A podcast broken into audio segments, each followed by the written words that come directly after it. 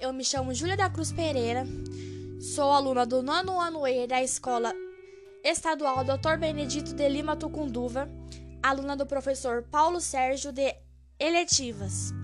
Hoje estarei entrevistando a Elisângela. Ela vai falar um pouco sobre a convivência dela na quarentena. Vamos lá. Elisângela, você pode falar um pouco como está sendo a sua convivência na quarentena? Olá, me chamo Elisângela. Bom, tem sido a convivência na quarentena? Vou dizer que tem sido bem difícil, pois nos privamos de muitas coisas, pois estamos lutando com um vírus invisível.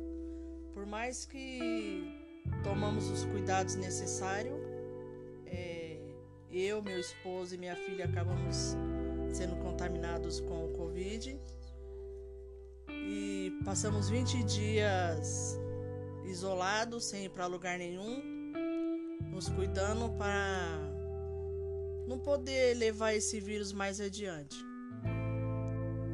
E não foi fácil, pois precisamos de outras pessoas para ir comprar as coisas para gente, os básicos, né?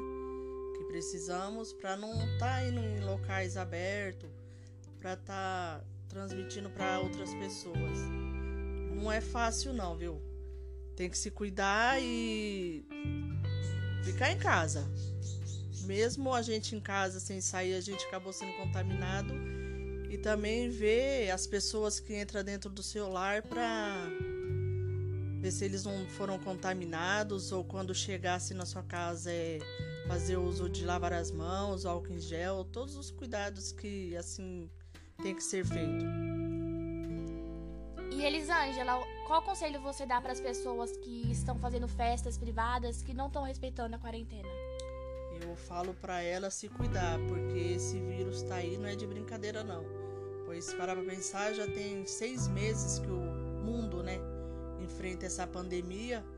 Então que todos permaneçam em casa, só saiam se necessário, não façam aglomerações em locais abertos.